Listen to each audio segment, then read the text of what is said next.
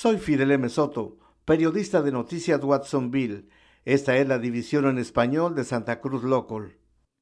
Si usted es indocumentado y vive en el condado de Santa Cruz o en Pájaro y se vio impactado por las tormentas y las inundaciones, usted podría ser elegible para recibir hasta 4.500 dólares. Este es un programa estatal de asistencia por tormentas para inmigrantes. Community Action Board y Ventures en el condado de Santa Cruz estarán a cargo de repartir estos fondos. Esta ayuda ya está disponible en el condado de Santa Cruz y Pájaro. Esto es lo que necesitan para empezar su proceso. Paulina Moreno de la agencia Community Action Board, Consejo de Acción Comunitaria en Watsonville.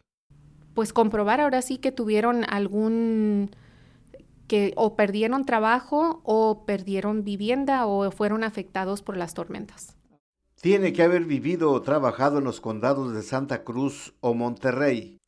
Los condados de Santa Cruz y Monterrey se encuentran en la lista de los que fueron designados como zonas de desastre.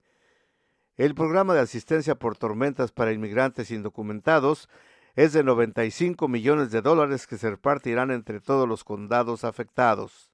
Una familia puede calificar dos adultos y por cada adulto es 1.500 dólares y hasta tres niños. Entonces, y por cada niño es 500 dólares. Entonces, en sí, una familia puede recibir hasta 4.500 dólares uh, de una sola vez. Para ver si califica y solicitar esta ayuda, deben llamar a la oficina de Community Action Board al número 831-471-7766 y pedir una cita.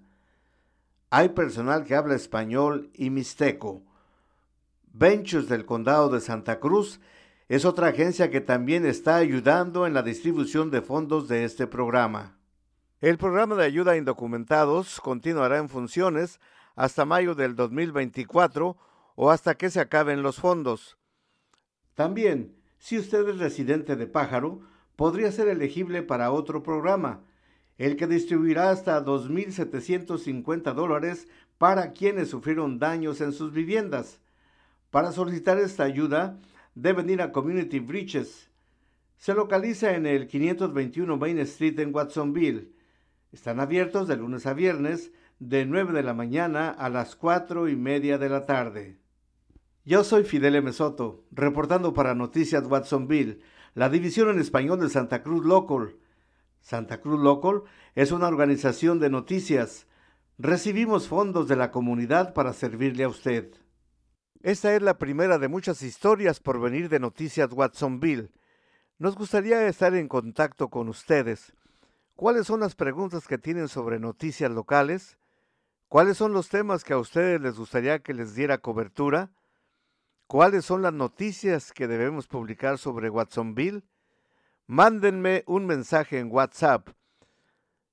Avísele a sus amigos que Noticias Watsonville ya está aquí.